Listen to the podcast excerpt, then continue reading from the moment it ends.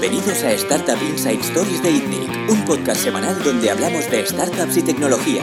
Podéis ver el podcast en itnic.net barra podcast y escucharlo a través de iTunes, iVoox y RSS. Bienvenidos una semana más al podcast de ITNIC. Yo soy Bernard Ferrero, CEO de ITNIC, y hoy tengo conmigo a Juan Rodríguez, CEO de Camalún, Buenas tardes. a Jordi Romero, CEO de Factoria, Buenas tardes.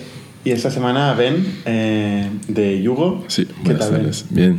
gracias. Pues a ver, siempre empezamos con lo mismo, que es eh, hablando de, de la historia, tu historia personal, eh, pre-Yugo. Eh, ¿Qué es lo que hiciste? Cuéntanos un poco qué es lo que hiciste, de dónde vienes. Um, yo personalmente soy francés, tengo ten- 30 años y, uh, y he estudiado, he estudiado en, en- en Francia, después un poco en, en varios países y he trabajado casi siempre en el mundo automóvil que es, es un poco lo que me ha apasionado desde, desde el principio, que moverse y este placer de conducir, de, de estar libre, autónomo. Y eso. ¿Te gusta conducir? Sí, sí, sí, mucho. Trabajaste en BMW, ¿no? Que es de donde viene la frase Ahí- famosa. sí, pleasure of driving.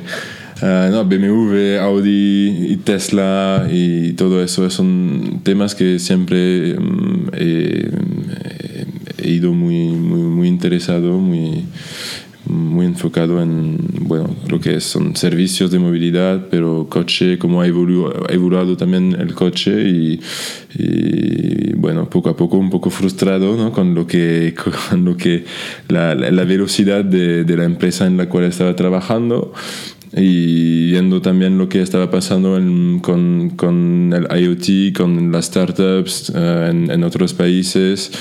Y bueno, poco a poco hemos empezado a pensarnos un poco lo que ¿Tú estudiaste eh, business? O... Business, sí. Y los tres, los tres cofundadores de, de Yugo han- hemos, hemos estudiado en, en la misma business school en, Francia. en Francia. Sí. Pero después hemos tenido como backgrounds muy diferentes. Um, Jan, por ejemplo, um, ha creado una primera empresa con su hermano que no ha funcionado. Después se ha ido a trabajar con Startup Bootcamp en, en Berlín y después se ha ido a trabajar por el acelerador de Allianz del seguro, en también movilidad, pero un punto de vista un poco, un poco diferente. Y Tim se ha ido por, muy por el tema lifestyle y, y marketing, digital marketing, con Salomón, con BMW y aquí también metido en los temas de coche eléctrico, de Drive Now, um, del car sharing. Y, y yo al final me he ido a, a Audi después de, de Tesla y muy sales, muy organizado, he aprendido mucho, pero... ¿Qué hacías ahí? Eh, en Audi estaba manejando todos los temas de pricing y, y de, de estrategia de producto por los países, los primeros años por el Europa del Sur y después del norte, como que se está en Escandinavia y eh, todos estos países. Eh, viajando mucho, con, creo con, con sueldos también eh, alemanes muy, muy bonitos, como muy bien sentado, muy confortable la vida, pero los tres hemos llegado a- al mismo momento en una, como cuando la, la curva de, de aprendizaje, o como se dice, de- de, mm, no, no, estaba después de un año y medio de- en, en cada promoción, en cada nuevo trabajo, pues estaba súper, súper flat, ¿no? Y, y queríamos algo con más, más eh, velocidad, más challenge y aprender mucho, mucho más. Y, y bueno, estaba el momento perfecto y, y nos hemos, al final la historia ha, ha empezado por casualidad porque hemos, hemos eh, probado una moto eléctrica de una startup alemana eh, en julio 2015 y ya estaba con batería extraíbles y pues súper rápidamente hemos hecho el paralelo a- al car sharing porque habían rápidamente hemos visto que desaparecía eh, los dos puntos claves de- del car sharing que, moleste- que, que nos molestaban que, que son quedarte bloqueado en el tráfico cuando pagas por minutos era un poco um, un problema y, y encontrar un parking como Eh, con la moto te, te aparcas y no, no, tienes que hacer vueltas y vueltas antes de, de encontrar tu... O sea, vosotros veis una moto eléctrica en Alemania Sí. eh, con batería extraíble, Sí. le dais vuelta y decís esto es extrapolable al, al modelo de car sharing en las ciudades, Sí. ¿no? Y puede existir un servicio donde haya flotas de motos en las calles, Sí. cualquier persona pagando eh, por minuto pueda coger cualquiera de estas motos y ir del punto A a punto B. Sí. Sí, es eso. Al final, esa, de, pun- de un punto de vista usuario, solo pensando, vale, es como un, un vehículo muy, muy adaptado a la ciudad, mucho más que un coche, y te da esta, este valor añadido de no buscar un parking e irte más rápidamente. Y de un punto de vista business, habíamos visto también dentro de estas empresas que no estaban buscando una rentabilidad rápidamente y que es también súper difícil. Um, ahora se ha visto en los últimos, hace dos o tres meses, que BMW y Mercedes se han adjuntado los dos servicios para encontrar sinergias en gastos y para intentar estar rentable juntos, pero ya, ya están en muchísimas ciudades. Y para nosotros es también el servicio dado al usuario es, es muy más o menos lo mismo que con un coche, a la diferencia que puedes tomar solo un pasajero uh, versus un CAPEX que es mucho más bajo y te permite uh, pues intentar estar rentable mucho más uh, rápidamente. Comparándolo con el car sharing, ¿eh? Con el car sharing. ¿Tú realmente crees que es comparable? Porque para mí, Yugo eh, siempre ha sido eh, la velocidad. O sea, yo coger un coche en Barcelona no se me ocurre a no ser No, que tenga que ir lejos de Barcelona. es verdad, pero- Y para mí el Yugo es en plan, en 5 o 10 minutos me planto donde sea. Es que también Barcelona es una ciudad muy Sí, particular en la ser. cual no se puede circular con coche. Por eso y por eso también no hay ningún car sharing aquí. Um, en, en- en Múnich es una, una ciudad muy bien organizada con muchas uh, mucho aparcamiento y sí que nosotros lo, lo hemos tomado mm, un poco como, como un yugo para irse a un bar, para ir Ok. al deporte. Aquí no se me ocurriría nunca, obviamente. Porque hay plazas, pero sí, sí, no. aquí- Aparcar aquí es media hora, quizá. Ya. 15 minutos, media hora. Depende de la cantidad de gente que sea, si tienes que transportar cosas, todo. Sí, sí, hay, no, hay- no. hay mercado para todo. Estamos hablando de movilidad También de es cierto personas que, que, es cuando, enorme. cuando voy en Yugo con las compras, eh, no sé qué y tal, eso... bueno, de hecho, veis de las motos de show. Yugo es gente cargando cualquier tipo de cosa. Ya, ya. ¿Qué es esto? Bueno. Entonces, ¿cuál es la, la, la historia, no? ¿Cómo os encontráis los tres que habéis estudiado juntos? Sí. En Múnich estabais en aquel momento. Sí. Y decidís ir a. Barcelona a arrancar una startup. Sí, sí. Al final el momento estaba el bueno y, y hemos hecho un par de números, como, como he explicado, y bueno, queríamos contribuir también un poco a, a la movilidad, a, a los vehículos eléctricos. También es algo que nos ha gustado desde el principio de la idea que este vehículo no estaba adaptado a venderse a- al usuario final porque había también barreras que son el precio, porque un, un scooter, una moto eléctrica es súper... Tú te has comprado una, pero no es eléctrica, supongo, ¿no? Exacto. Pero Por Carísimo, precio, yo quería una Por precio, eléctrica. Claro, claro, Y- no, no. Y, pero Carísimo. Normalmente es número uno es el precio y número dos es cuando, cuando ya te batería, vas ¿no? pensando con la recarga de las baterías. ¿Por qué y- es tan cara una moto eléctrica? por las baterías, como los coches. Que Lo caro es la batería. La batería es un tercero del precio del vehículo, mm, casi lo mismo en los, en los O coches. sea, vuestra inversión inicial fue fuerte. Eh, ¿la, la nuestra? No, porque hemos empezado con tres motos. Y esta historia quiero escuchar, ¿eh? Porque creo que es de las cosas más interesantes de vuestro modelo, ¿eh? Bueno, es que hemos arrancado... Llegáis a Barcelona, los tres. Sí, no, los dos, porque... Una moto para cada uno, ¿no? ya, al principio, no, con una al principio. ¿no? Hemos llegado en, en septiembre, en julio hemos probado esta moto, en septiembre estábamos aquí Tim y yo y teníamos, eh, em, Jan había desarrollado una página web diciendo que había cientos motos en Barcelona y un poco muy Todo fake mentira, it. todo mentira. Todo mentira. Finales de 2015, ¿no? Estamos hablando. 2016 ya igual. 2015. 15, 15. 2015, septiembre de 2015, um, hemos ido a todos los eventos que había para, para presentarle y lo y mm, dentro de do- dos meses habíamos como 400, 450 leads en, en, la, plata, en la plataforma, en la base de datos. Los hemos todos invitados a tomar cafés para entender un poco por qué se habían registrado, ah, cómo pensaban usar el servicio en el futuro. Son muchos cafés. Y son muy- al, final, al final hemos contado y estaban, creo, unos 85 cafés eh, de, de los 400. Bueno, y, pero muy interesante y hemos podido ver un poco mm, las diferencias, ¿no? Las eh, diferentes casos de uso, personas. em, Focus Group en grande. ¿eh? ¿eh? Un Focus Group Sí, grande, ¿no? sí, sí, sí. Y bueno, muy rápidamente teníamos una moto. En noviembre de 2015 teníamos una primera moto que ¿Dónde lo sacáis?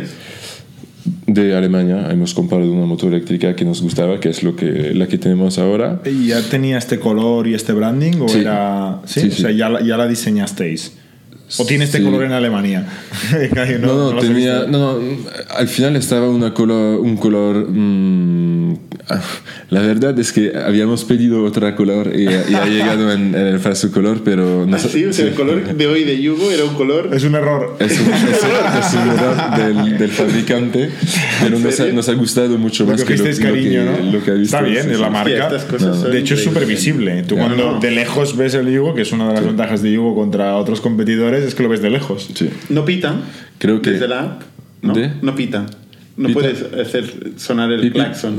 Shop- lo, puedes, scooter. lo puedes hacer con las nuevas motos, pero no lo hemos desarrollado para todas eh, aún, porque Esto es un tema que se va a regular, ¿eh? Porque Ya. tú, tú en cualquier momento oyes los pitos de, de vuestro competidor. ya, por eso se te mete aquí. hemos dado acceso a los Ranger. Tenemos, es- después explica- explicamos todo, pero hay Power Ranger y a los, los chicos que se van por la calle y, y cuidan las motos, cambiando baterías, todo. Esto es interesante. Ellos pueden, pueden hacer este claxon con la moto. ¿Ah, sí? los, sí, porque sabemos con él. Pero lo hacen durante el día, no durante la noche. Durante la noche pueden encender los intermitentes, las luces y todo. Está bien pensado. Entonces, os llega una moto eh, con Llega un color que no moto. queríais. Sí, Exactamente, pero el, el- el color de verdad nos ha gustado mucho. Hemos hecho un par de ferias como el Smart City World Congress, con- pero también todo fake, como había una moto con un top case, pero solo puesto y, y decíamos, cuando ah, vas a apretar aquí, tac, se va a abrir y estábamos así explicando. Esto todavía un no poco- y, bueno, y, ¿no? y cuando hemos tomado los cafés también hemos, hemos enseñado esta moto para ver un poco la reacción, porque cuando habíamos probado esta moto, o- o- otra moto, pero en, en julio de 2015 por primera vez, habíamos directamente un sonrisa así, la gente estaba mirando y después de este trayecto te dices, wow, ok, ¿por qué no he conducido una moto eléctrica antes? Es tan cool, quiero una y, es, eh, la startup que tenía esta, este producto tenía 30% de conversión después del, test ride en, pagar una moto de más de 1.500 a 2.000 euros. Como, eh, el efecto es, es cool porque es nuevo, es algo... Y es lo que hemos probado un poco con, con estas personas también, poniéndolas en la moto. Antes de comprarse muchas motos, pues ver un poco cuál es la reacción de los, de los chicos. Y, esta cómo- moto la, la hemos traído durante eh, Navidad 2015. eh, lo hemos puesto en, en, en un coche y lo he... Lo he Uh, lo hemos traído a, a la casa de, mi- de mis padres y con mi hermano y mi padre hemos hecho el, el pr- primer prototipo de la tecnología con un Arduino al, al principio muy básico para encender la moto, ver el nivel de batería, el estado de la moto, abrir el top case y también mm, un sistema para ver si el top case estaba abierto o cerrado físicamente. Y, y eso en dos semanas al final lo hemos conseguido y, y en paralelo, eh, en un mes, en el mes de enero, los chicos también han, han podido desarrollar la, la web app. Um, hemos comprado tres motos porque estamos cuatro en este momento y esta vez ahora ya como hay una moto para cada, cada uno, si falla pues eh, tenemos una moto. ¿no? Peor de los casos que hay una moto. Y, y- y en febrero, medio febrero 2016, hemos abierto el servicio eh, con tres motos y una para nosotros. Y bueno, había tres motos en más de 30, 35 kilómetros cuadrados. eh, Per- Perdona, antes de esto, ¿por qué Barcelona? Ah, bueno, estaba un match muy, muy bueno entre, entre lo que... Primero por el pro- proyecto, claramente. hemos buscado primero como ciudades en Europa con cultura de motos, eh, con densidad de motos. La verdad es que Barcelona tiene una cultura de moto brutal. sí. Italia también, quizás, ¿no? Hay Roma, hay Roma, um, Roma que sea, es un, no sé, es una guerra creo entre los dos, no sé quién es primero, pero um, Barcelona tenía muchas cosas más que Roma, de, del startup ecosistema, de, de, de- de las iniciativas Smart City, del Mobile World Congress, de, y, y eso, um, además de que a nosotros personalmente nos gustaba más eh, Barcelona como ciudad o el español, el español como ¿Cuánto idioma. pesó? ¿Qué, y- qué parte pesó la, personalmente? ¿Os apetecía venir a Barcelona? ¿Y qué parte racionalmente el negocio tiene sentido en Barcelona? Eh, ¿O simplemente fueran las dos? No, creo que son, es la- son las dos y, y, eh, es un momento bastante cool porque te miras en los ojos y piensas, ok, ¿dónde vamos a irnos? Hay uno como, solo puede ser Barcelona, Barcelona, sí, sí, sí, eh, y, y como ya en O sea, cinco tampoco, minutos... fue, tampoco fue un estudio de mercado estratégico. No, un de poco, pero McKinsey. hemos, hemos mirado densidad de, de, de, de población. Exacto, es lo que iba a decir. mirado- Densidad es la primera, creo que es la primera ciudad de Europa. Sí, pero no fuisteis a la India o a China. No, no, no, no. Entonces, Queríamos ya- hacer algo aquí, aquí en Europa primero y ya, ya es bastante difícil otro país. ¿Y por qué no Eh, París? eh, en París había, había City Scoot que había un empezado Ok. eh, justo, justo. Um, pero primero, co- como personalmente no queríamos tanto irnos a París y de, de un pu- punto de vista eh, business, bueno, ya había un competidor, no había en, en Barcelona, había Motit que había, había ya cerrado una vez antes de volver a venir en en el mercado. Y, y París tienes, tienes gastos enormes.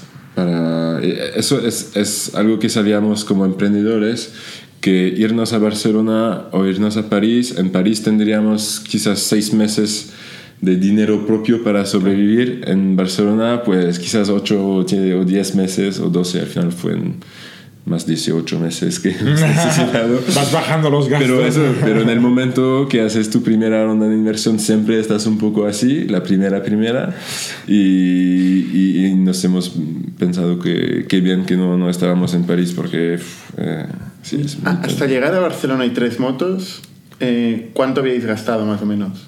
¿O ¿Cuánto habéis invertido en la compañía? ¿Tres motos? Sí. Cerrate un Tres poco. motos. El, co- el coste de las tres motos. Sí, el alquiler y de, de- para vivir, pero nada más. Muy bajo. ¿Cuánto- ¿Cuántas motos tenéis ahora? Ahora hay 260, eh, hay 210 en la calle, ahora hay, hay un ritmo, hay- vamos añadiendo motos. Um, queremos a- a acabar el año con más de seis- 600 motos en, ¿En Barcelona? Solo en Barcelona. Y ahora hay 210 en la calle en Barcelona y hay 50 en Bordeaux también, que hemos abierto en, en Francia, que funciona súper bien también, que está otra historia, pero... ¿Cómo fue la evolución? Entonces, tres motos, ¿quién utilizaba el servicio? Amigos vuestros. Ah, sí, claro, claro. Los Como 45 de- o 80 cafés, no sé cuántos eran, 85 cafés. ¿Estos se convirtieron en Sí, usuarios? sí, sí, sí, sí. No todos, pero, pero una mayoría, em, sí. Ah, los amigos, amigos de amigos. Al principio, em, bueno, tenemos que explicar también una cosa, es que con tres motos fue un negocio un poco diferente. Primero porque creo que tres días antes de hacer el lanzamiento estábamos en un evento de, del Mobile World Congress y nos han presentado algunos inversores y estaban más o menos ayudando a iCultra y, y, y nos han dicho como durante esta, este evento como nosotros lanzamos en dos semanas y con 200 motos. Y nosotros, ah, ok, habíamos previsto tres motos en, en, en una semana. Es bueno, ok, ¿qué hacemos? Pero um, queríamos empezar, queríamos hacer algo diferente, queríamos probarlo y, y demostrar que est estábamos uh, uh, capaces de, de, de, de lanzarlo. Y lo hemos hecho, pero es verdad que dos semanas después había dos competidores con cada uno casi 150 motos. Y nosotros con tres. Como lo que hemos hecho es que eh, en una semana hemos cambiado un poco la web app y hemos dicho si una persona se conecta a la app y no tiene una, una moto en eh, menos de 10 minutos caminando, que habíamos calculado, no sé, 550 metros, algo así, pues puede pedir una. Y, y nosotros íbamos por la ciudad trayendo motos y, y la- las traemos al usuario en 15 minutos. Pero tenéis tres, ¿eh? Sí, y una cuarta. Y nosotros había, al final estaba yo con Tim en una moto, él, él, eh, conmigo y siempre cerca de una moto disponible. Y cuando había, o- si alguien se la tomaba, pues había que irse a otra que estaba disponible y después pues traerla. Tomar a un café mientras Sí, sí. esperabas al próximo cliente y... Bueno, Eso es casi. testar el proyecto. Y- ¿eh? Testar el proyecto. No está Pero mal, ¿eh? hemos descubierto Lean las- startup a saco, ¿eh? O Las sea, calles de Barcelona súper bien como... ¿Cuántas motos tiene la competencia? Por, ca- por hacer un. Mm, ahora mismo, Sí. Ahora mismo hay Scoot con 500, hay... Scoot con 500. Sí, Qué de un- rápido han ido, ¿no? Porque Bueno, poco- lo has hecho de un golpe, han puesto... de un golpe han comprado 500, ¿eh? Sí, Con dinero de VCs de San Francisco. sí. O sea, Scoot 500. eh, Eh, contra- y hay Moving, que detrás hay el constructor Torot Gasgas, eh, Iván Contreras. Ellos pf, estaban a 250, ahora tienen más de 400 también, 400 aquí, pero ya que, creo que tienen más de 3.000 en España, ya, ya están por todas las ciudades. Hay eh, con su propia moto. Y, em, y, bueno, Motit o se llama ahora IOScoot, no lo sé, no, no la vemos mucho, no lo vemos como un éxito grande, creo que hay, hay algunas dificultades. Y, eh, y Cultra estaban a 550 durante casi todo el año pasado y ahora no lo sabemos exactamente, pero mm, quizás cerca de 700, 800 en Barcelona. O sea, os habéis igualado los tres en número de motos ahora mismo. Vamos, vamos a igualarnos. Ahora No, mismo no, a final de año, ¿no? O vais sea, vais en camino a Sí, sí, estabilizaros. Antes de, de llegar al, al mercado y tal, o sea, para acabar con la historia, porque estamos viendo... Estamos en tres motos de momento. Sí, claro. Y, y vosotros, ¿Cuántos Tim y tú? Tim y tú que vais buscando clientes para traerles la moto. Yo voy al cerca, ¿no? negocio. No, estábamos buscando No, no, motos para acercándoles las motos a los clientes. ¿no? Exactamente. Podríais hacer de Glovers por el camino, ¿no? Sí, Y así. sí, sí, podíamos. Pero no, estaba ya, porque también había que reparar motos y cambiar baterías, así que. Y hacer una ya- página web ¿Trabajo de y oficina? encontrar. ¿Trabajo de oficina por la noche o cuando? Por, por el- durante el día estabais dando vueltas.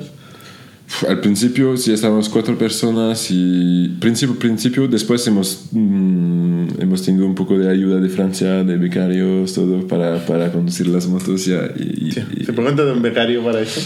De Francia. estaban en moto. Amigos, estaban contentos de estar en, estar en, en- en Barcelona por eso, pero... sí. Entonces, de, de, de ahí, ¿cómo escaláis hasta la siguiente fase? ¿Cuál es la siguiente fase? La siguiente fase fue pues irme yo al constructor en Alemania, explicar que había, eso fue en, en abril 2016, explicando que había, había 200 personas compartiendo tres motos en Barcelona. Y hemos explicado que estaban sus motos y que habíamos hecho modificaciones y, y explicando un poco el proyecto, le- les ha gustado y nos han dado una, una financiación para comprarnos 18 motos más. Hemos llegado a unos 20, 21 motos. Um, y con, con eso fue, fue, fue cool y eh, fue bien porque han llegado en mayo, justo antes del verano. Y con, con estos números nos hemos ido a bus- buscar primera inversión. Y hemos ¿Cuánto facturabais? Nada, no sé, va, que, lo tendré que verificar. Pero Con- con muy 20 poco, motos. poco. Había una, una, una súper buena atracción, y, y- pero ¿Quieres estaba venir aquí? poco. Ya. Junio, agosto, ya. quizás 3.000, 4.000 euros estaba aquí. Mensual, ya. Pero había algo y creo que teníamos una historia, teníamos también mm, desmontado un poco mm, que estaba algo que queríamos de verdad y que estábamos eh, preparados para hacer todo lo necesario y también hacer cosas que no estaban escalables al principio para poder desmontar algo, ¿no? Que después hay que escalar. Pero también otra historia es toda la atención al cliente que, que hacíamos por WhatsApp al principio porque um, hemos desarrollado la web app súper rápidamente, pero no sabíamos cómo, cómo hacer un chat directamente en la app, lo que no queríamos hacer. Así que con cada nuevo usuario um, habíamos abierto un grupo eh, con él y los tres cofundadores. Curioso, ¿eh? y con smileys, con GIFs, y así hemos visto que es un canal súper interesante, súper humano. Muy humano, muy humano. Y, y les ha gustado mucho también a los usuarios este canal. Um, vuestros usuarios eran fans, ¿no? Vuestros primeros usuarios eran Los auténticos primeros. fans de vuestro concepto, ¿no? sí, sí, sí. Sí, una relación casi personal, ¿eh? Sí, sí. Pero eh, fue- es, es algo que desde el principio mm, fue súper importante para nosotros porque hay una relación de confianza que estás estableciendo con el usuario y también el aspecto un poco que estás solo con una API y una moto, pero si, si no tienes el sentimiento que hay alguien detrás quien te puede ayudar súper rápidamente, hemos aprendido muy rápidamente que el valor real del servicio para el usuario, usuario estaba el tiempo uh, que, que se va a ganar para ir de un punto A a un punto B y En que Barcelona, desde luego. eh, y al contrario, pues si pierden tiempo con Yugo o con motosharing, pues Correcto, ahí jode mucho. Porque vas con prisa. O sea, vas con cuando- prisa, cuando, te hay a problemas tener- de batería, de lo que sea, es el peor momento Sí, siempre. sí, porque mm, la tienes reunión, cliente es clave, tienes sí, sí. algo previsto para y, y- y estabas contando con, Mm. con la rapidez del servicio y por eso mm, desde el principio queríamos hacer algo muy muy cercan, cercana de los usuarios y muy rápido también, que ahora es un chat y Curioso el, el concepto del ahorro de tiempo, lo importante que es en, en la mayoría de conceptos de startups de, de hoy en día, ¿eh? tanto en B2C como en B2B. Factorial, por ejemplo, una de las cosas que nos reconocen es el ahorro de tiempo eh, ¿no? que, que, que provee el software. ¿no? Una De gestión de empresa, centrado. sí, sí. Mm. Y al final esta hipereficienciación digamos, ¿no? de, de, de todo. Bueno, es la tecnología al final, ¿eh? es hacer eficiente los procesos que no lo eran. Antes habías andando, luego cogías el coche, luego tienes un taxi, un metro, un autobús y luego tienes la moto que está en la puerta y te deja en la puerta. Sí, sí. Y que no tienes que arrastrar contigo ni el casco ni nada. O sea, realmente es, es eficiencia. Luego el concepto vuestro es un concepto también de mucho branding. ¿no? Tenéis mucha marca, vuestras motos eran raras, eran especiales comparadas con las otras, ¿no? Sí, eso mm, fue también desde el principio como si hacemos algo lo queremos hacer como para nosotros y como nos gustaría a nosotros y es un poco el trend la educación que hemos tenido en Alemania que había car sharing pero había car to go y drive now y estaban BMWs, Mini y Smart y la competencia fue pues otros constructores pues, sin esta atractividad del vehículo y un poco lo mismo, pues un poco, un poco más apretado porque queríamos algo que sea más visible, que sea lifestyle, que sea una marca. Um, y pequeñas cosas después se hacen solo, que no, no lo hemos pensado, pero hemos empezado a... Nunca hemos pensado a poner números en las motos. Y Esa es la otra, tenéis nombres de personas. eh, son usuarios. Ah, Esto es la hostia. final- Son usuarios. Perdón, eh, esto es para reconocer cuál es, en el caso de que haya varias. Sí. Buscar a Patricia Sí. eh, es mucho mejor que buscar BVX 4032, que lo tengo que mirar ocho veces en el móvil para saber cuál es. En cambio, cuando vas ahí buscando Patricia o Cristian o no sé qué, tiene. Y al final, al principio, estaban ranking de los me- me- mejores usuarios y los mejores, como recibimos Mm. Oye, por nombre 10. está- Por A ver si me 20. encuentro un Bernat un día de estos. Yo soy No creo que. Sí, él, él es de, de antes, él me recomendó a mí, Yugo, de hecho. Yo, pero desde muy, muy temprano. Sí, de sí. hecho, antes lo estaba comentando, buscando a Ben en el email para, para ver Mm. cuándo habíamos quedado y tal, miro las anteriores conversaciones y veo que era una conversación con Ben. De que la moto no va. encuentra la moto, tío, que, no, que no está. No me cierra. Y tú has mirado en la esquina de tal. Oye, ¿y os roban cascos? Ah, sí, sí, nos han robado ah, algunos cascos. Lo difícil un poco que al final ah, vemos rápidamente que son usuarios, no es un robo donde se ha abierto el top No, no, case correcto, el usuario, porque el usuario abre Y- por 20 céntimos, sí, abre, sí, se sí. lleva los dos cascos, cierra y se va. Hay muchas personas también que se han olvidado cómo ponerlo ese, y puede pasar. Hay, hay no también sé, o que no cierra bien. casco puesto. no, o, o que el baúl no cierra bien. Hay Exacto. gente, hay gente que se van de la moto y la, la dejan em, eh, encendida. Eh, Sí. Te puedes pensar como que, pero como normalmente tarda unos 3 a 4 segundos máximo con Yugo, pues a veces ves que con habitud, con, con esta... Ya, confías que va. Sí, y, te- y apretas y te vas. Y, y- y- y si no lo miras, pues, pues te quedas también responsable de la moto y de- del equipamiento y eso, eso fue. Pero de- ¿Qué, qué hacéis en esos casos? no, ahora hay, hay, hay más tecnología para detectar que la moto sea parada y que hacemos verificación. Es muy difícil porque no puedes... mm, si lo haces automáticamente, eh, 100% podrías también calcular más y que el chico sea al semáforo o, o que no tienes la velocidad y piensas que está, ah, que está em, aparcada, pero no está conduciendo y, y cortas todo, ¿no? Y- pero ahora tenemos un sistema que funciona bastante bien, que em, un sistema de seguridad y, y lo hace em, automáticamente. ¿Cuántos sois ahora en Yugo? ¿Perdón? ¿Cuántos sois? De usuarios registrados hay en Barcelona eh, unos 24 25 mil. ¿Tú decías de empleados? No, no, de, de usuarios. Ah, vale. ¿Y de empleados? Empleados 20. 20 empleados. Sí, con, con becarios incluidos también. Tenemos un equipo también muy importante en la parte operacional porque hay ya seis personas eh, para cambiar baterías, eh, dos y rápidamente tres mecánicos. Y bueno, es, es un equipo que ¿Cómo, tiene... cómo funciona la operativa? Es decir, ¿qué, ¿cómo se cargan las Sí. baterías? Bueno, al final tenemos eh, estos chicos, lo- los llamamos Power Ranger, que se van y, y cambian las baterías al final.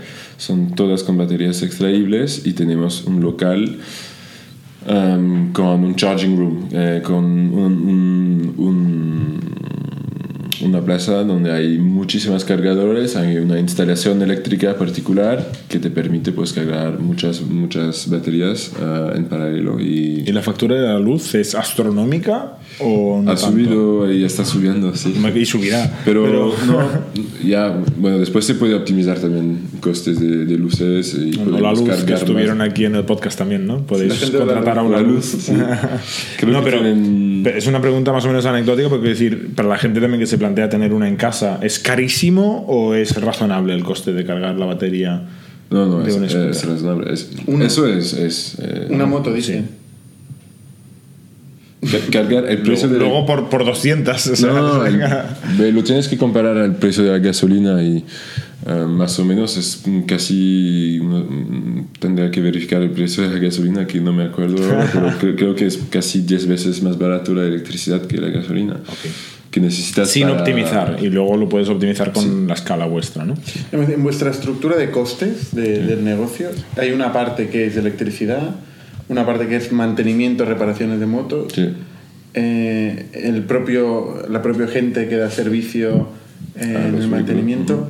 To- Todos estos costes, digamos, que, que tienen una parte importante, es decir, ¿cuál, qué, ¿cuál es vuestra estructura de márgenes para entenderlo más o menos? Mm.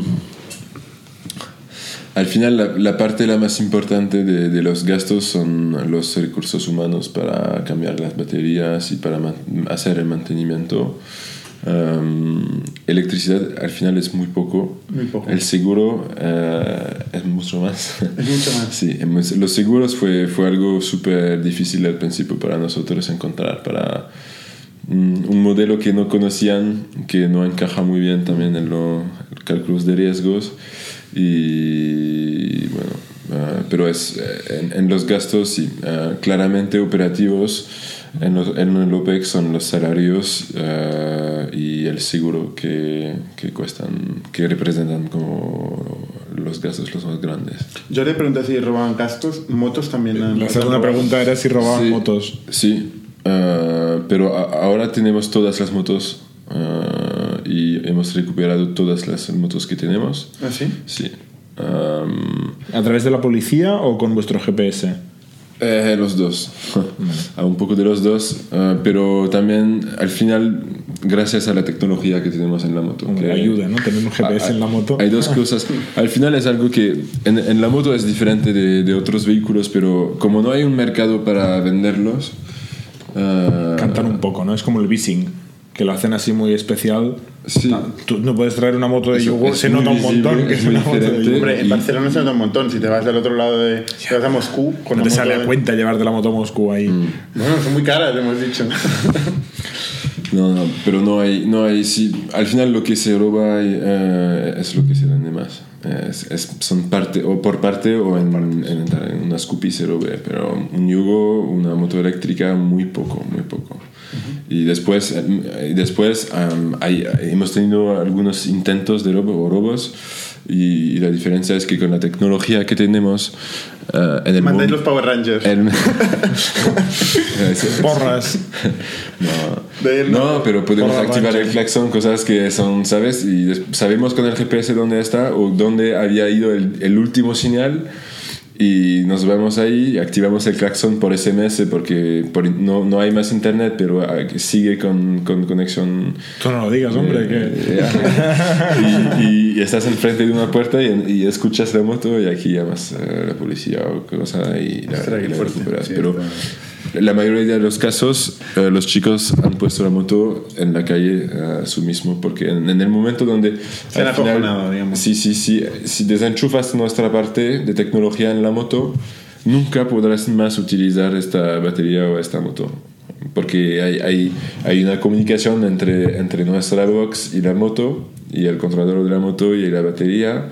Y en el momento que desenchufas, a- aunque tienes muy buenos ingenieros para hacer reverse engineering y software, Te quedas sin moto. ya.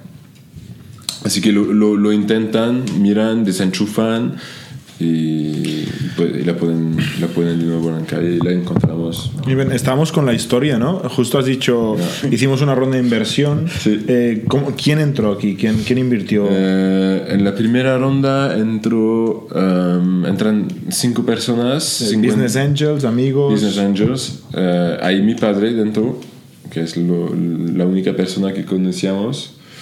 Um, cinco personas, 50 mil cada uno, y al final eh, uno fue uno de los primeros usuarios de Yugo y ha vendido su startup a King, que antes de, de- Hombre, Sebastián. Sí. Este lo.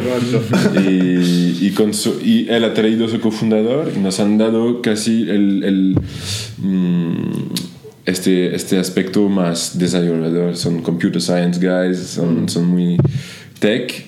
Um, y de otro lado, por un- una red de, de emprendedores, de business angel, perdón, eh, francés, que se llama La Peña, hemos encontrado también un inversor que ha traído otro y ellos con un perfil muy muy financiero ah, que también nos gustaba tener ah, para tener un poco más de disciplina. Nosotros somos muy en la ejecución y todo y eh, encajaba bien también tener a alguien con algo más un poco más un perfil un poco más tradicional por los números por rápidamente establecer el cash flow eh, y, y- Estos fueron 250.000 euros sí en el año 2016 ya. Sí.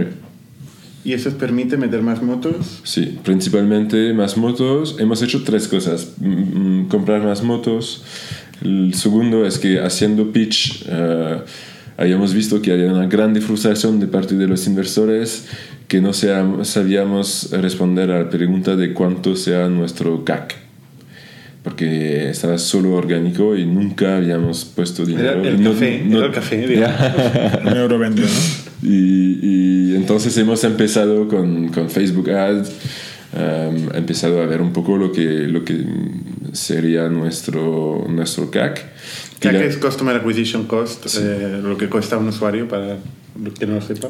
para, acudir- para acudirlo.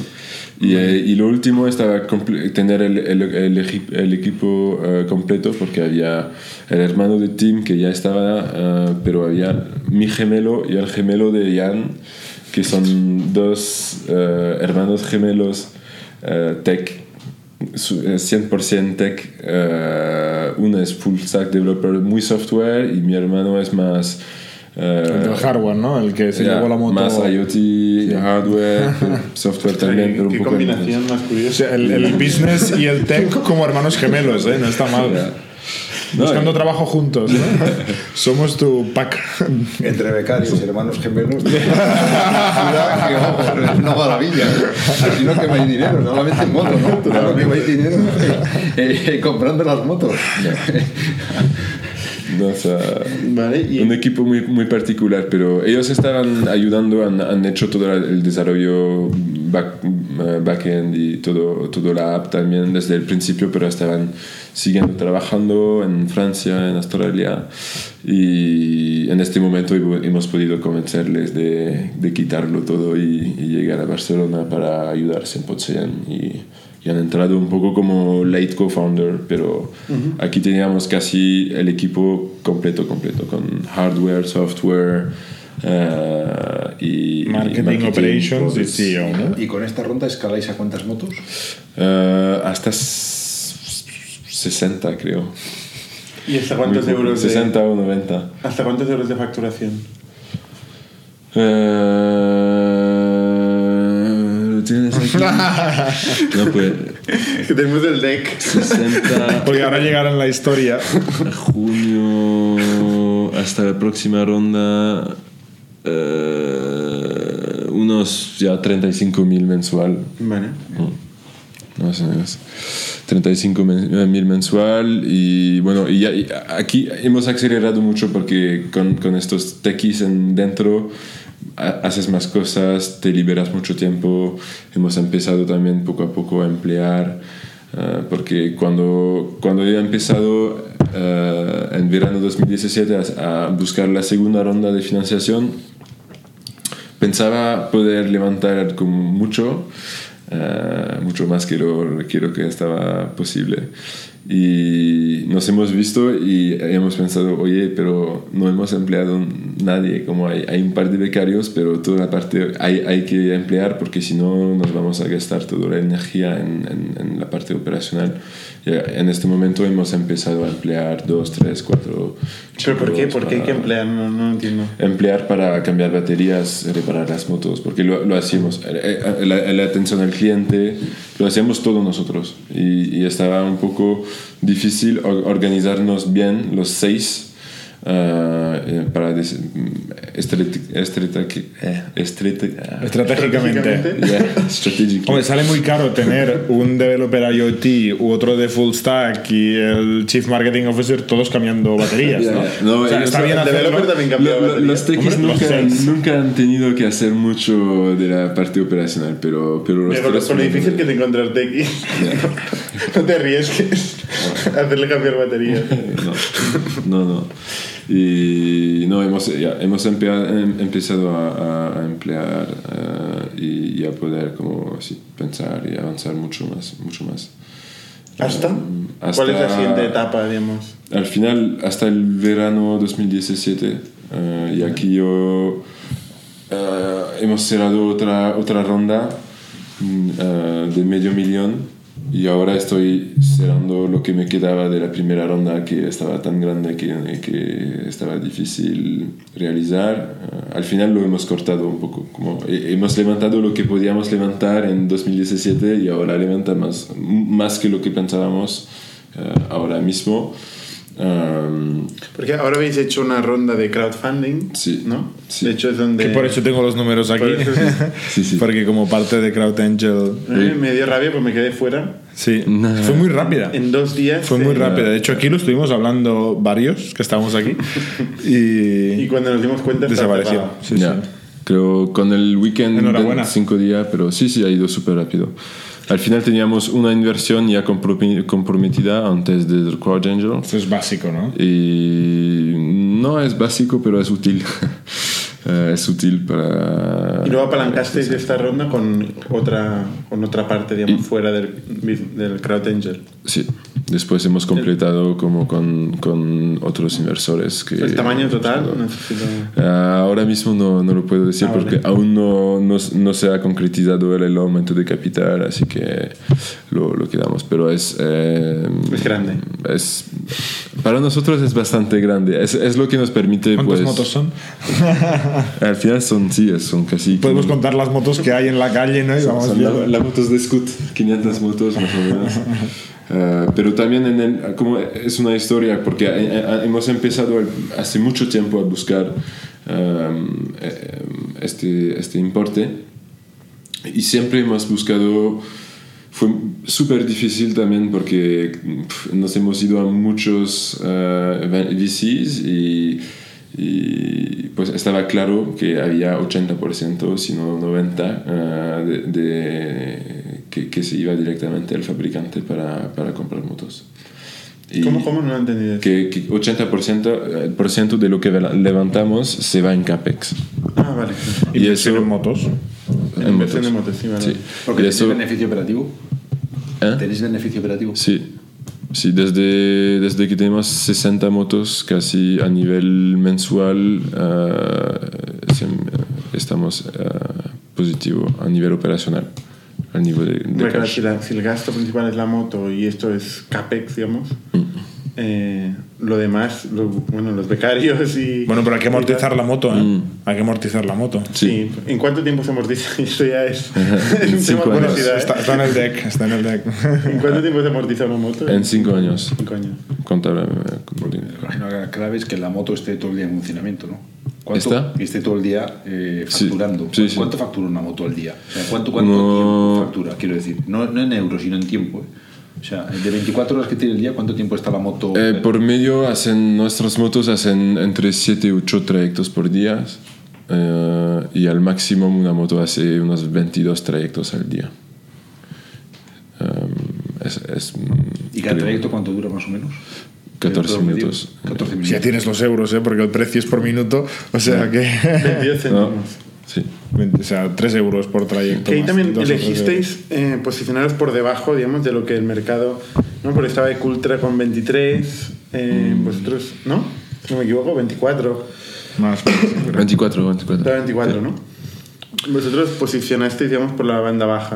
Al principio habíamos empezado con 19, um, pero tampoco sin, sin saber exactamente. Es algo que nosotros habíamos calculado que nos parecía ser un buen precio, um, pero mm, había que empezar con un precio. No, no habíamos hecho ningún análisis o algo y hemos subido de 19 céntimos a 22 para acercarnos un poco del competidor y porque pensábamos que había este margen y al final son rápidamente 20% de revenues más para la empresa eh, versus eh, para el usuario un par de céntimos más por trayecto. ¿Es muy sensible el usuario el precio?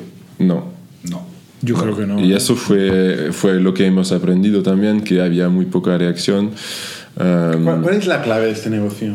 O sea, ¿Es la- el tener densidad de motos? Yo creo que es la- el punto Capilar- número uno. Capilaridad, ¿no? ¿Capilaridad o densidad? Que cuidado que no es lo mismo. ¿eh? Capilaridad es poder encontrar una moto más o menos 20 a 20 minutos en cualquier zona. Y densidad es que cuando estás en un sitio, la moto más cercana sea de yugo. Vale, Puedes, puedes- puedes cubrir de- capilaridad, puedes cubrir más área, digamos, ¿no? Son, los dos ejes son. eh, la capilaridad es cubrir área, eh, la densidad es que en cualquier punto dado, Porque a tu alrededor tengas una moto. ciudad pequeña, ¿no? Digamos. Sí, eso sí. Es, es una ciudad pequeña, es ideal, porque es una Sí. ciudad que enseguida cubres Sí, sí. con motos. O sea, eh, Sí, al, al final nosotros como hay, hay la parte en teoría es densidad, porque La clave. La, la clave. En realidad nosotros hablamos de disponibilidad, porque el problema de la densidad es que es, es teorética, ¿no? Es un número de moto por una superficie, pero luego hay, lo que hacemos también es, es, em, reubicar las motos lo- con los usuarios y con, con empleados también porque puedes tener muchas motos y es como hemos aprendido también con competidores que tenían muchísimas más motos, que hay algunas horas donde todas las motos, por ejemplo en el iShample, eh, se van. Y tienes un hueco enorme. ¿Se y, van dónde? Y, y se van... Otras partes de la ciudad, A ¿no? otras partes Ah, de la ciudad. fuera. pero A la sí. playa. Bueno, los fines de semana tienes todas las motos en- sí. por la playa, así. Y entonces tenéis que moverlas, como hace Bising, digamos, ¿no? y moverlas. Correcto. Sí, algunas hay, eh, muy, hay que hacerlo un poco y em, nosotros lo hacemos un poco nosotros mismos y estamos haciendo diferentes eh, iteraciones con los usuarios para Con pricings o con Sí. un- como los pricing o trayectos patinetes gratis. estos de San Francisco, ¿no? Los Sí. de Bird, que la gente se los lleva a casa a cargarlos para ahorrarse crédito. Bueno, o sea, la No, no, pero en este caso la es el diferencia problema es que que, que ellos en, en los Estados Unidos pueden pagar gente y cuando empiezas a pagar gente sí que puedes activar mucho Moverlos. más. Sí. En Europa creo que es un poco más difícil eh, también con Bueno, autónomos. puedes regalar horas de, Hombre, pero esto de no yugo, es un ¿no? problema de, de autónomo, ¿no? O sea, pa- pa- pagarle a alguien para que te mueva un patinete o una moto no se considera No sé un- yo, una ¿eh? relación laboral, ¿no? Pagar a Mira. la gente... En los Estados Unidos se, se, se puede hacer, en UK creo que se podría hacer también Tú fácilmente. no puedes pagar a la gente porque sí, ¿eh? Hombre, No. Y menos para que te mueva una moto de un sitio a puedes otro. pagar en crédito de la plataforma. Eso sí, eso sí. Bueno, no, le puedes hacer un ¿eh? Según descuento. Hacienda tampoco Bueno, pero le puedes hacer un descuento. Es lo mismo. Le puedes hacer un descuento. Que no es una especie. Bueno, no sé. O sea, la clave dirías que es la Es disponibilidad. disponibilidad. Es- al final es lo que hemos aprendido también, porque como hemos tenido que, que competir casi todo el año 2017 con 60 motos versus pues 550 y Cultra, por ejemplo, pues estábamos pensando que tenemos que hacer lo máximo con la flota que tenemos y Reubicación es una cosa, hay otras cosas que mm, cuando miras en los datos y como tenemos acceso a todos los datos, ah, miramos un poco lo que la- el problema es que había, había una minoría de personas ah, que también siempre antes de acabar el día de trabajo estaban ah, reservando y cancelando, reservando, cancelando para quedarse una moto. Sí. Ah, eso lo he Yo he, visto, yo he visto gente que hace esto. No, y he visto el cambio que habéis hecho, que es que ahora cobráis a partir de... Eso, ya, lo hemos hecho a partir, de, a partir del momento donde en la app hemos podido dar la, la opción de extender su reserva y, y pagar un poco menos, pero pagar para quedársela. Eh, lo hemos, hemos también bloqueado la gente que, o la posibilidad de hacer reservas múltiples enseguida porque lo que hemos visto es que lo haces tres veces, como que son 15 minutos de reservas, son ya 45 Mucho minutos. por eso, ¿eh? La gente. Y al final hay una hora algunos- la moto ahí. Para- he. Y algunos al, al- al final no se la toman. Así que te han bloqueado 45 No, minutos pero de que dices, y- ya, ya bajo. No, otra cosa es llegar me tarde. encuentro a Yo llego Juan tarde siempre. Sí, Aquí sí. la clave es la rotación de la, de la, de la moto, eso es evidente, ¿no? La- ¿Cuánto tiempo, pues, lo que decía Que esté rodando, está sí, rodando, sí. ¿no? Y eso son cosas que, bueno, de la competencia ahora no ha cambiado aún, porque creo que no, no es su problema principal.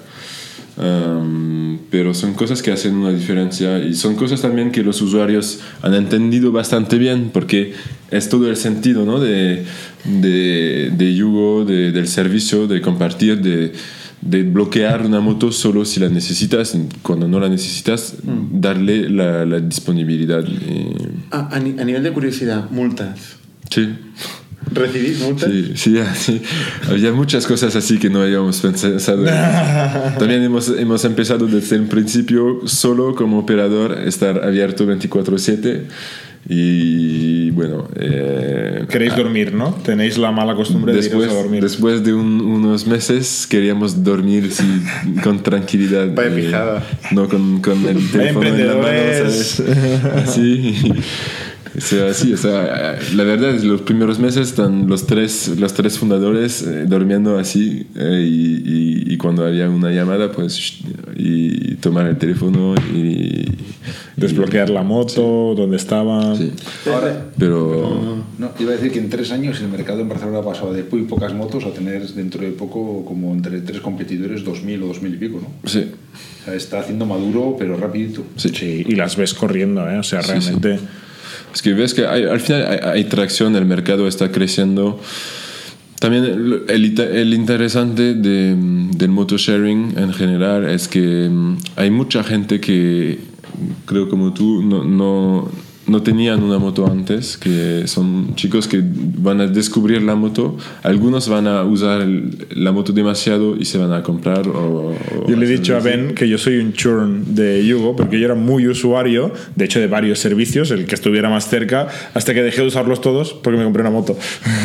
Entonces es una lástima porque lo hicieron tan bien que me perdieron de Pero, cliente. pero yo creo que eso es raro, ¿eh? Porque. No, es, No, es realidad. No, porque me educaron a usar la moto. Y dije, es que es tan práctico usar la moto en Barcelona que al final la quiero siempre donde esté yo.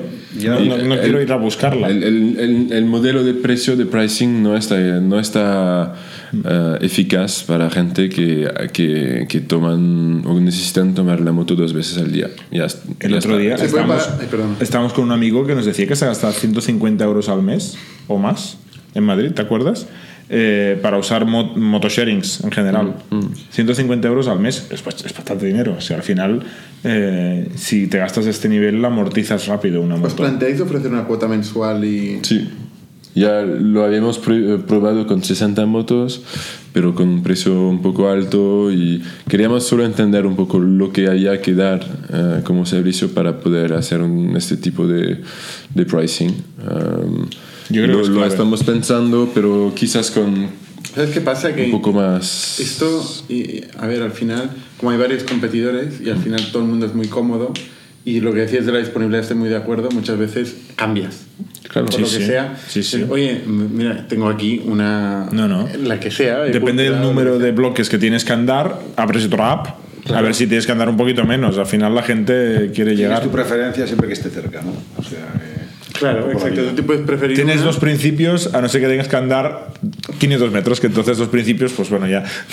Y luego ya no es solo eso, es combinación de métodos de transporte. Es que a veces Correcto. Mm. vas caminando un trozo, luego a- puedes coger un, un autobús. Correcto. Luego puedes. eh, Es el una- multimodal, sí. ¿no? Sí, sí. Y al final yo creo que la tendencia a nivel eh, global eh, es mm, ba- bajo de uso del, del- del transporte público en, Sí. en muchos casos. Desde luego bajo de la propiedad, bajo de uso de propiedad de vehículos, de- con la excepción de Jordi. Eh, yo creo que en general es- No, no, va totalmente. a ser una tendencia. Sí, las dos. Bueno, Peatonil- peatonización, que esto es otro problema. Bueno, que- en Barcelona está pasando, Claro. entre Gracia y Poblenou, por ejemplo, ya. cada vez se puede conducir por menos sitios. Al final es flexibilidad y eficiencia, ¿no? Es lo que, lo que busca todo el mundo. Y luego está el tema de, de los, los servicios que están por encima de vosotros, digamos, los, los agregadores, que agregan distintos tipos de servicio y tú dices, bueno, quiero ir del punto A al punto B y te recomiendan cómo, cuál es la forma más eficiente, ¿no? Sí. Que esto, el otro día escuchando justamente a, a, a Dara, de, no, voy a, no voy a pronunciar su apellido, el CEO de, de- de Uber. Uber, Sí. él lo que decía es que su, su visión en Uber es convertirse un poco en el Amazon de la movilidad. Claro. Eh, ya no solo tener sus propios vehículos, sino integrar todos los third parties y acabar siendo esto también agregador. ¿no? ¿Cómo ves tú esta, esta Es tendencia? una buena estrategia antes de hacer una IPO, creo, de integrar muchos, muchos, eh, muchos servicios como eh, dando esta, este, este valor de moverse en la ciudad. Creo también que es algo antes de Uber que han hecho otras empresas en, en Southeast Asia, como con Grab, eh, con O-Bike, eh, y creo que son así. Yo no creo ni un segundo en los agregadores que hacen solo agregar todo en una app y después eh, así yo creo en, en agregaciones verticales como lo está empezando a hacer Uber pero lo hacen también otros em, donde al final puedes tener una app muy completa donde hay una bici una bici eléctrica un patinete eléctrico motos eléctricas y también puedes pedir un, un chofer o un taxi O incluso eh, que te traigan la comida. quizás O sea, incluso que el transporte no te transporte a ti, Sí, que creo que un, después un hay- hay- que de Uber. Que es el Uber Eats, Puede- etcétera. puedes, puedes tener todo, todo, todo en una app, después hay que, hay, hay que hacerlo bien, pero sí, poco a poco. También hay, hay, hay personas que piensan que un Google Maps, si algún día abre su puerta, todos irán dentro, porque em, por los agregadores que, como hay Urbi, hay. em, Free to Move, hay, creo que hay al menos 10 ya existiendo, pero mm, el valor es muy poco para, para el operador porque te quedas es- estando la empresa de leasing de Uber al final. Um, es todo lo que haces, ¿no? Cambiar batería, limpiar las motos, pero la diferenciación ya, ya la, no la tienes más en la aplicación móvil, eh, quizás no la tienes más en la atención al cliente.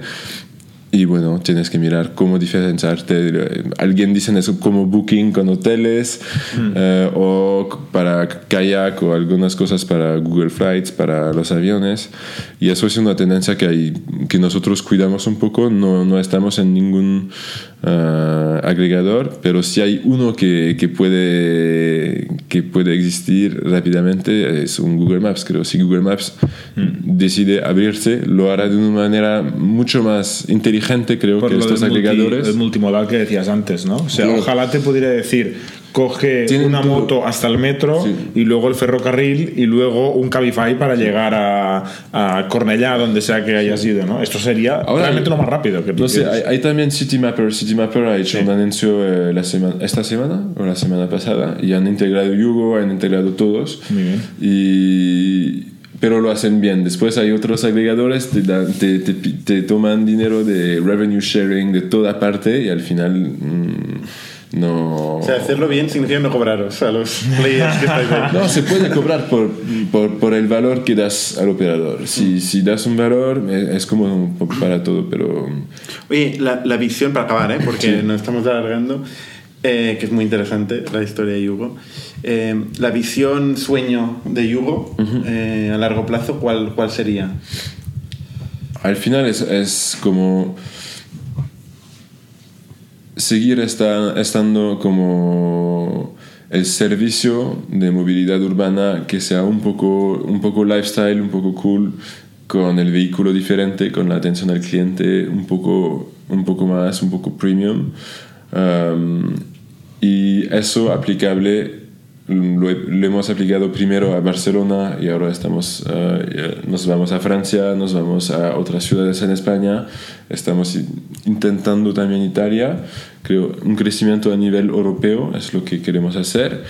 Y después también pues es, es un mundo que, que analizamos mucho y colaboramos mucho con muchos otros startups e intentamos también aprender de lo que está pasando con los patinetes en los Estados Unidos, eh, con los... Pedazo boom que ha hecho Bert en, en valoración, ¿no? Que cada tres semanas se multiplica por 10 la valoración. Llevan por no sé cuántas decenas de billones o iban por 3, 7 billones, una burrada. Ya.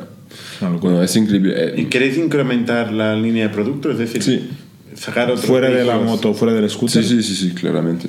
Lo único es que la moto para nosotros estaba el vehículo perfecto, estaba muy adaptado, estaba ya bastante regulado porque tú dejas tu moto en la calle, ¿vale? No dejas, o casi no dejas en, en muchas ciudades un patinete o un, casi tu, tu bici tampoco, ¿no? Hay muchos bici pegable, por eso hay el bicing, eh, para que no, no tomas ese riesgo que... que En Barcelona te te- dura dos, dos segundos la moto. Ay, la, la bici, digo. Y, y Te por- queda la cadena. te vas robando todas las piezas y queda la cadena y el cuadro de la bici. Pi, pi, pi. y, y por eso hemos empezado con la moto, pero ahora hemos aprendido mucho y ya tenemos prototipos para ¿Ah, sí? patinete eléctrico y para la eso bici eléctrica. Y, Ahí volveré. y- Cuando tengas patinete volveré. y sí, no, la idea es tener como todas estas opciones. También estamos pensando, porque el patinete, por ejemplo, es difícil porque, mm, ah, para ser muy transparente, hay solo dos modelos que son bastante eh, reliable para, para usarlos en, en, en un uso tan intensivo como el sharing. Um, y por ejemplo es el, el patinete de Xiaomi, que está el, el más vendido, que usan Bird, que usan Spin. Um, si lo usamos queremos ver cómo, cómo tenerlo un poco individual, un poco Claro, diferente, hacerlo. Hay, hay otro debate, ya, ya, me- me- ya acabamos, que es el tema del uso del espacio público. Sí. Hay, un- hay una gran discusión en el mundo ahora, ya. sobre todo en China, estuve hace un, un par de Ah, meses China, en China. Aquello es, o sea, tú vas por la calle y no puedes caminar, hay montañas de bicicletas. Esto es espacio público, ¿no? Sí. Esto se va a regular eventualmente. Sí. ¿Qué crees que Hay que- ahí? creo que hay que diferenciar mucho entre lo que está pasando en China y en Europa en Estados Unidos porque um, en realidad eh, el problema de, de la bici es que la bici de OFO, de Mobike, está tan, tan barata que, que, no vale, es más barato em, enviar a alguien con un camión para tomar la, las bicicletas que poner nuevas. Y eso es el problema, y eso es también para Pero es que no nosotros. el tío del camión y se quedan ahí. Es un, es un problema para mí de, de valor más, ¿no? Porque eh, el valor es, es Van ecológico, lanzando nuevas eh, bicis ahí a saco y van generando mierda, ¿no? ya. Eh, creo que es- es- han ido demasiado rápido. Tiene que ver con la cultura también, seguramente, ¿no? Sí, sí. Bueno, en San Francisco es es el mismo muy- problema, ¿eh? Con los. Con los patinetes, ¿no? Sí, bueno, Bueno, pero ahí hay es a golpe, a golpe, a golpe de bici. Ya. Ahí es a golpe de bici. Pero es, es lo mismo, eh, después hay, pero es, es por eso que digo, hay, estamos aprendiendo de, de los otros, ¿no? Le- El riesgo es irse demasiado rápido porque al final es muy, tienes que industrializar, estás eh, ¿no? fabricando vehículos, poniéndolos en la calle y una vez que ya están y el mal está hecho, ¿no? Ah, pero es muy interesante para nosotros pues, ver un poco y aprender. Ah, yo me he ido también a, a- a Berlín y había viento a tope y me he ido por Berlín y había Mobike y OFO a- al suelo En por también. toda la ciudad y, y me estaba pensando, mierda, ¿cómo de, operacionalmente cómo el Power haces? Ranger, el Power que tiene que venir a No, es levantar imposible, bicis. es imposible hacerlo y, lo que nos gusta regular en Europa. y es un daño a, a la marca, ¿no? Porque miras y te das como, ya, ya tu marca... eh, Su y- modelo es volumen, ¿eh? Y densidad y capilaridad todos los modelos de la Pero, pero, pero sí, pero, pero Jump, por ejemplo, que, que se han comprado Uber, para mí han encontrado una solución que es un poco mm, más, eh, como es un esfuerzo más que tiene que hacer el usuario, pero con, con un lock eh, bien hecho, pues ya eh, no hay viento y un, un- un, eh, una bicicleta al suelo. y así creo que se pueden hacer cosas mm, de manera inteligente sin añadiendo un, un poquito de, de tecnología, un pequeño hack para que funcione bien y después Después es, un poco póker, ¿no? Si tú crees que puede funcionar bien, a, a lo mejor haces una prueba, verificas que no hay tantos problemas y después tienes que irte bastante fuerte y- y Sí. Oye, Ben, muchísimas gracias Ya. por, por tu testimonio y, y bueno, nos vemos. gracias a vosotros. Suscribíos a nuestro podcast semanal en youtube.com barra iTunes, iVoox o RSS para no perderos ningún episodio. También lo podéis recibir en vuestro correo suscribiéndoos a nuestra newsletter semanal en itnic.net.